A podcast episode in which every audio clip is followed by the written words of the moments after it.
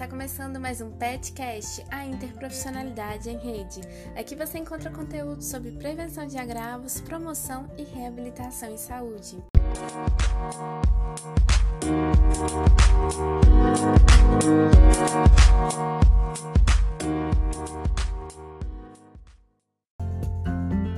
Olá, eu sou a Maria Mendes, estudante de Educação Física da Universidade Federal de Viçosa e integrante do Programa de Educação pelo Trabalho para a Saúde, PET Saúde Interprofissionalidade, que é um programa integrado ao Ministério da Saúde.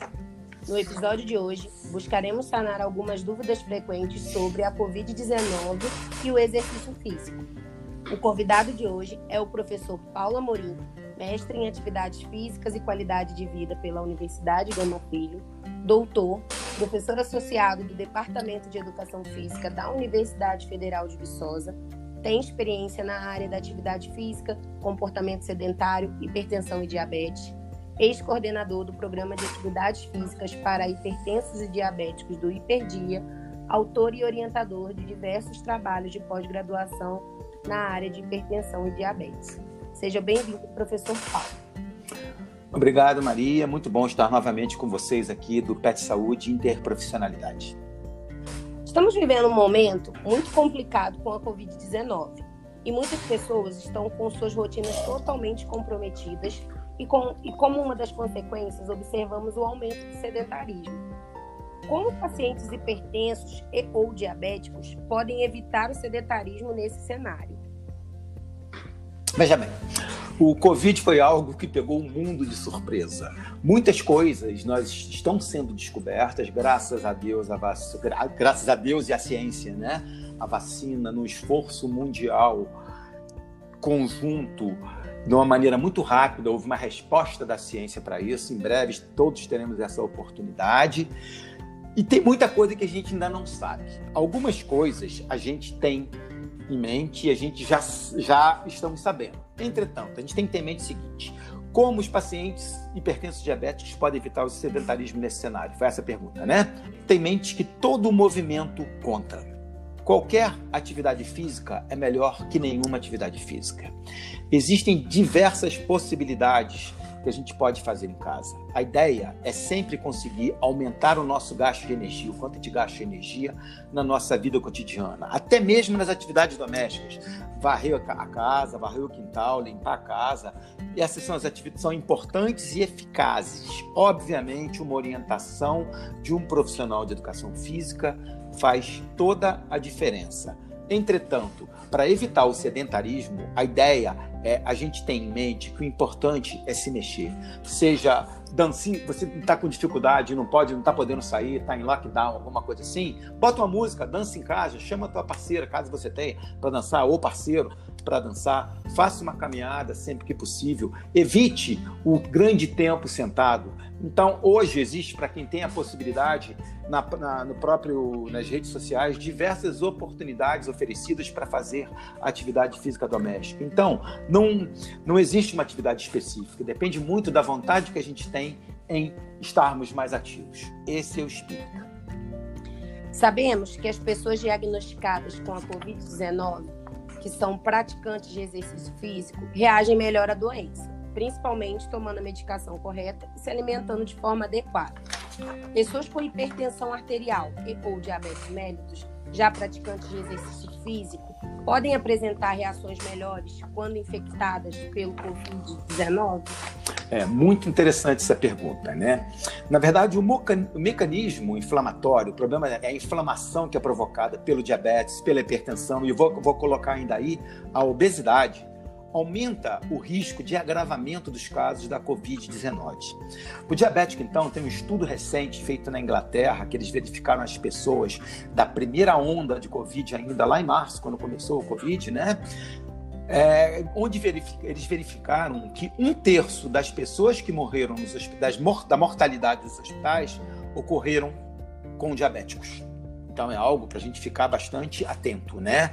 O risco que acontece, que é oferecido aos diabéticos, é muito provavelmente oriundo das, hiper, das situações de hiperglicemia, porque a hiperglicemia acaba afetando, reduzindo os nossos nosso mecanismo de defesa.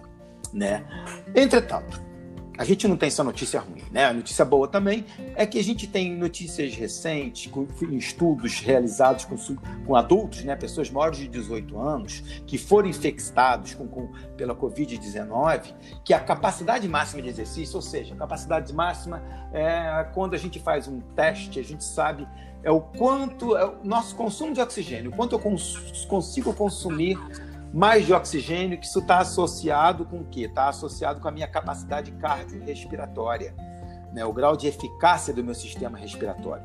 Quanto mais apto fisicamente é o sujeito, isso é inversamente, independentemente associado com uma menor hospitalização.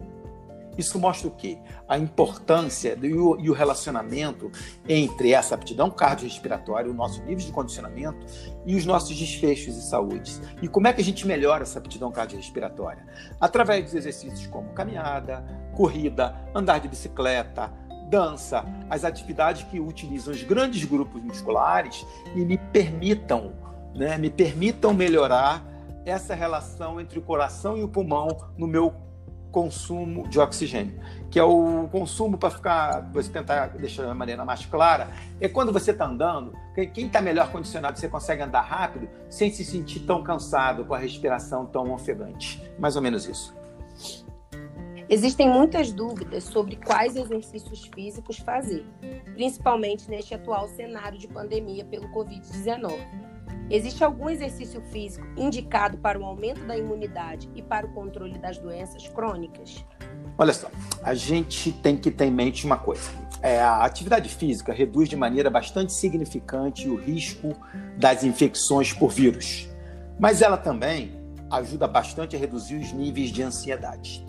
Em adição a esse benefício, ainda quem tem um problema crônico de saúde, como diabetes, hipertensão, ele também tem efeitos mais imediatos em controlar esses fatores de a atividade física, né, em controlar esses fatores de risco, que já é um benefício muito grande para as pessoas, para essas pessoas, que são exatamente as pessoas que têm um nível maior de risco de terem problemas mais sérios pelo Covid, né, o comprometimento. E nesse período excepcional, de circunstância excepcional, né, onde as pessoas estão experimentando vários problemas de saúde relacionados ao confinamento, a esses prolongados períodos de inatividade, tem, isso tem aumentado de forma bastante grande o nível de estresse, a depressão, a ansiedade.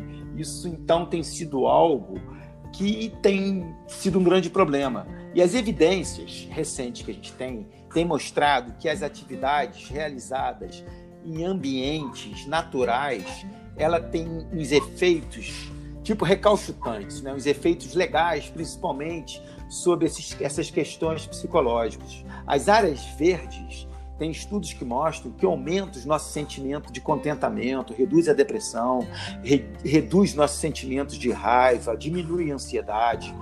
Entretanto, quando o exercício ao ar livre não é disponível, né, o exercício em casa também é viável, é uma opção viável de ser realizado que permite também a gente melhorar a nossa saúde geral, bem como a nossa saúde mental.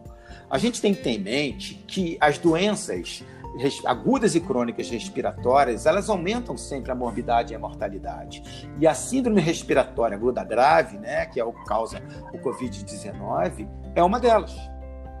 O envelhecimento, por si só, ele já leva a uma característica que é uma imuno, que a gente chama de imunossenescência, uma redução da atividade imune. A obesidade causa uma inflamação sistemática e também de forma adversa impacta esse sistema imune e nosso mecanismo de defesa do mesmo jeito que essa imunossenescência.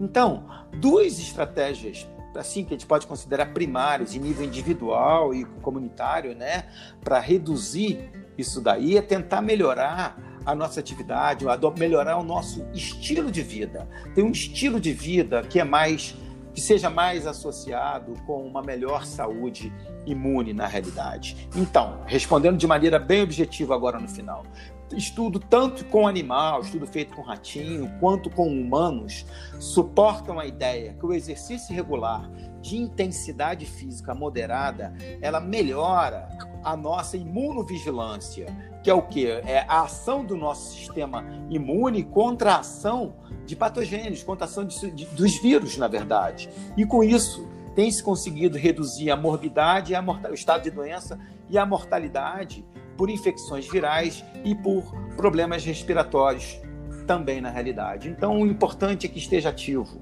importante ser ativo e o mais indicado hoje é atividade moderada, de moderada intensidade. Atividade de moderada intensidade é aquela a qual você consegue, vamos supor que você esteja caminhando, você consegue caminhar, mas ainda consegue conversar com a pessoa que está do seu lado. A intensa é aquela onde você não consegue mais conversar.